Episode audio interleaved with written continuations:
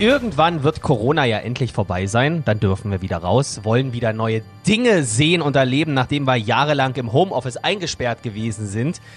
Ja, und da brauchen wir jetzt mal ein bisschen Inspiration. Sag die Wahrheit. Gerlinde Jenekes 100-Tage-Challenge auf 94.3 RS2. Darum dreht sich nämlich die Frage von Tina aus Charlottenburg in deiner Sag die Wahrheit Challenge, Gerlinde. Ja. Sie möchte von dir wissen, was ist dein absoluter Lieblingsplatz auf der Welt? Oh Gott. Na, hast du da was Schönes? Tausend Sachen. Es gibt Ja? tausend Orte, an denen ich mich wohlfühle. Na, wo können wir denn auch hin? Wo können wir hin? Da können wir jetzt schon hin. Das hat mit Corona gar nicht so viel zu tun, weil es ein Park ist. Kannst du dich erinnern? Ich habe mal in Dahlem gewohnt. Ja. Da war ich noch jung und reich.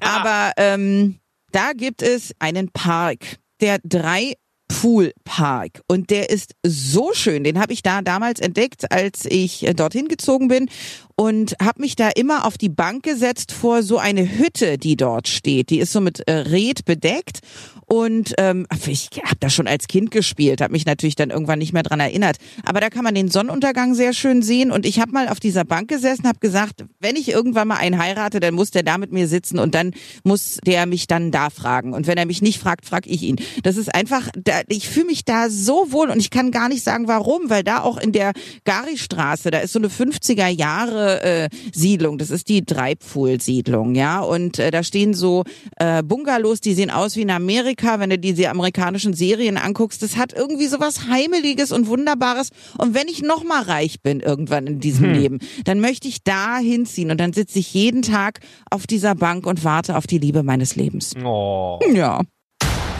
Bei Tinder werden aktuell im Lockdown 62% mehr Nachrichten verschickt als zur Normalzeit. Naja, klar. Alle Singles suchen jemanden, um nicht mehr alleine zu sein. Ja, nicht nur das, du hast ja auch viel Zeit, um zu schreiben. Ja, stimmt. Ja, so. Und dazu hat André aus Lichtenberg eine Frage für dich. Mhm. Er will von dir wissen, datest du dich auch jetzt im Lockdown? Also richtig. Mhm. nur über Tinder. Ja. Vielleicht hat er ja selber Interesse. Man weiß es nicht. Sollen wir ein Foto schicken? ja, die Antwort auf die Frage wollen wir bitte von dir morgen bekommen um 10 nach 8. Sag die Wahrheit. Gerlinde Jenekes 100-Tage-Challenge auf 94.3 RS2.